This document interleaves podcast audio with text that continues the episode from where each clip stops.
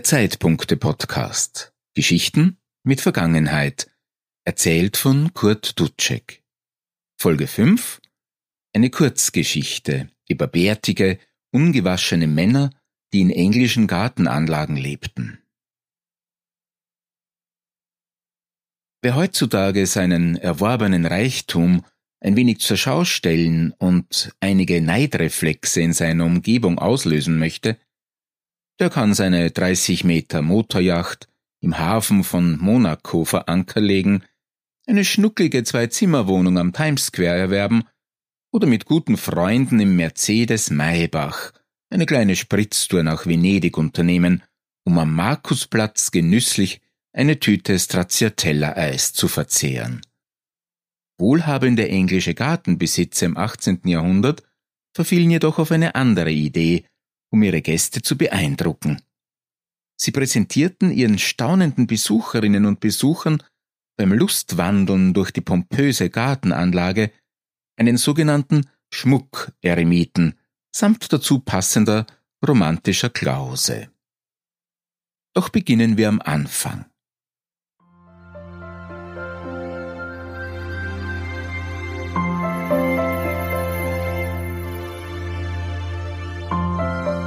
Wer an englische Gartenanlagen des 18. und 19. Jahrhunderts denkt, sieht vielleicht einen der damals typischen Landschaftsgärten vor sich, die sich als Kontrast zum exakt geometrischen Barockgarten entwickelt hatten. Ein großflächiger Garten, der sich an die Natur anlehnte und natürliche Landschaft widerspiegeln sollte.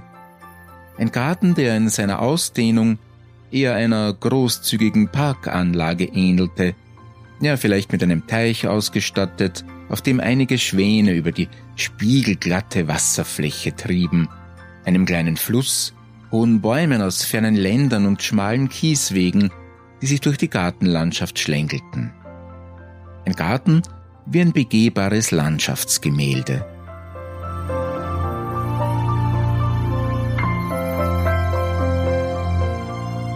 Und als zusätzlicher Eyecatcher diente vielleicht hier und da ein antiker Tempel im Miniaturformat, eine künstliche Ruine, eine steinerne Brücke oder, ja, etwas abseits gelegen, eine versteckte Eremitage. Eine, eine Eremitage? Ja, eine Einsiedelei, ein Ort der Kontemplation und Ruhe, Rückzugsorte, in denen Askese und Meditation stattfinden sollten. In den englischen Gärten fanden entsprechende kleine Häuschen, Hütten oder auch Baumhäuser, aber meist nur als optisches Gestaltungselement Verwendung. Meistens, jedenfalls. Manchmal allerdings, manchmal lebten tatsächlich Eremiten in den Gartenanlagen. Die Idee dieser Schmuck- oder Ziereremiten entstand im frühen 18. Jahrhundert. Vor allem Adlige kamen zu dieser Zeit auf die Idee, dass eine noch so hübsche Eremitage ohne darin lebende Einsiedler gänzlich unvollständig ist. Erst durch einen echten Bewohner wird die Eremitage lebendig und zusätzlich ist so ein Eremit im eigenen Garten natürlich auch eine Attraktion für die Gäste. Echte Einsiedler waren nicht einfach zu finden, und so schalteten betuchte Gutsbesitzer Stellenausschreibungen in der Tagespresse, in der sie nach nicht allzu jungen Kandidaten suchten, die sich einem Leben in entrückter Einsamkeit verschreiben wollten. Das Berufsbild Schmuckeremit war somit geboren. Die Bewerber mussten allerdings, je nach Auftrag, den sie anzunehmen gedachten, bestimmte Voraussetzungen erfüllen, Regeln, an die sie sich zu halten hatten – Schließlich dienten sie ja in erster Linie zu Repräsentationszwecken für ihren Gutsherrn. Dafür wurden sie aber auch mit Geld entlohnt. Also eigentlich ein Job wie jeder andere. Ein schönes Beispiel dafür ist eine Stellenanzeige eines gewissen Charles Hamilton. Hamilton war ein vermögender Landadeliger, der einen fähigen Einsiedler für sein Anwesen Paynes Hill Park in der Grafschaft Surrey suchte – die Jobbeschreibung sah in etwa so aus. Der Einsiedler durfte bei Amtsantritt mit folgender Ausstattung rechnen. Eine Bibel, eine Brille, eine Matte für die Füße, ein Strohsack als Kissen, eine Sanduhr, Wasser in ausreichender Menge als Getränk und Essen, das täglich vom herrschaftlichen Haus geliefert wurde. Allerdings durfte der Garteneinsiedler unter keinen Umständen Haare, Bart oder Nägel schneiden, sich waschen, das Grundstück verlassen oder ein Wort mit dem Diener oder anderen Dienstboten wechseln. Kommunikation war also strengstens untersagt. Zu den bevorzugten Aufgaben des Einsiedlers gehörte in erster Linie das gekonnt inszenierte öffentliche Erscheinen. Ja, vor allem wenn Gäste des Hauses durch den Garten flanierten, standen überzeugende Auftritte als Eremit, der allem Weltlichen abgeschworen hatte, auf dem Dienstplan. Ja, sozusagen der asketische weise Mann als Blickfang in künstlicher Landschaft. Und Hamilton ließ sich nicht lumpen und bot allen geeigneten Interessenten 700 Pfund für sieben Jahre im Dienst an.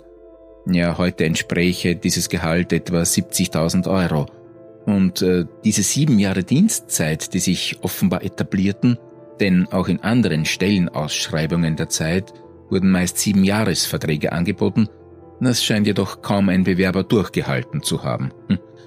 Ja, die geforderten Lebensbedingungen waren offenbar nicht jedermanns Sache.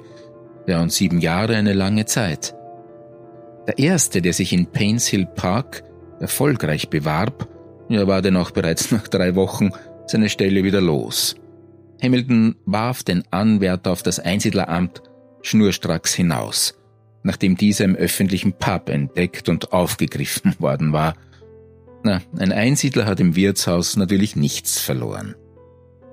Ja, dabei stellten keineswegs alle Gartenbesitzer, die einen Eremiten ihr eigen nennen wollten, derart restriktive Bedingungen wie Charles Hamilton. Für manche Gutsherren war es vor allem wichtig, dass die vermeintlichen Einsiedler ihre Rolle überzeugend spielten und als zusätzliche Sensation der Gartenanlagen dienten. Hin und wieder ein Bad im Haupthaus und Unterhaltungen mit den anderen Bediensteten waren daher nicht ausgeschlossen. Andere Auftraggeber wiederum verlangten, dass die Schmuckeremiten ihre Gäste mit dem Vortrag von Gedichten unterhielten oder ihre unendliche Weisheit, die sie in den Tagen der Abgeschiedenheit in ihrer Einsiedelei hoffentlich angehäuft hatten, vor Publikum kundtaten und Ratschläge für ein geglücktes Leben zum Besten gaben.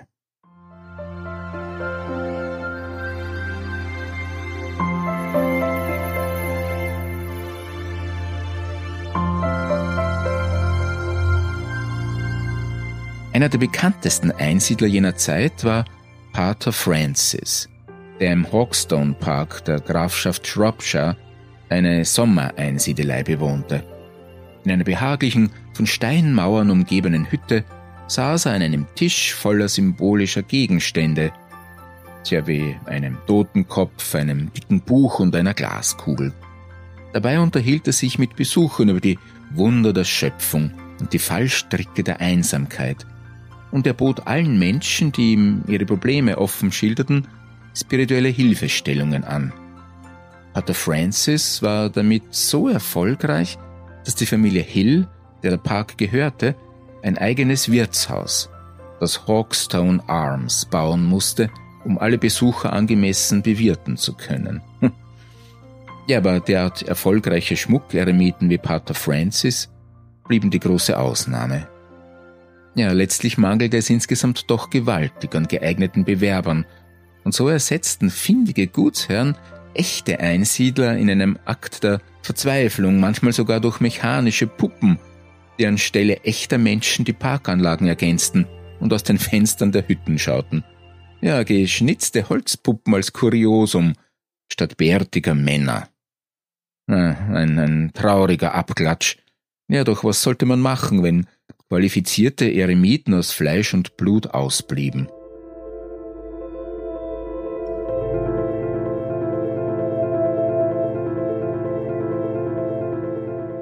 So plötzlich die Ziereremiten im Englischen übrigens Garden Hermits oder Ornamental Hermits genannt aufgetaucht waren, so rasch kamen sie auch wieder aus der Mode.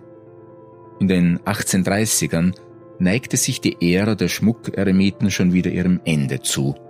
Landschaftsgärten verloren an Anziehungskraft und das Publikum zog weiter zur nächsten Attraktion. Vor allem die immer häufiger gezeigten Völkerschauen, in denen Angehörige fremder Völker zum Gaudium der Menge öffentlich ausgestellt wurden, erfreuten sich zunehmenden Interesses. Griesgrämige Männer mit langen Bärten, die vor einer Hütte saßen und gedankenvoll das Rieseln der Zeit durch eine Sanduhr betrachteten, hatten dem wenig entgegenzusetzen.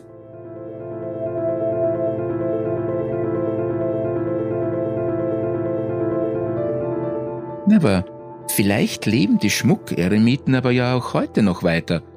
In vielen Vorgärten und gepflegten Kleingartenanlagen.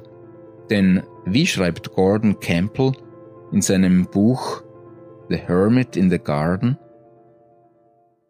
Vermutlich entwickelte sich der Garteneremit aus den Druiden, der geistigen Elite der keltischen Gesellschaft, und wurde nach seinem unaufhaltsamen Niedergang zum leblosen Wicht, dem Gartenzwerg, ein versteinerter Einsiedler mit lustiger Zipfelmütze.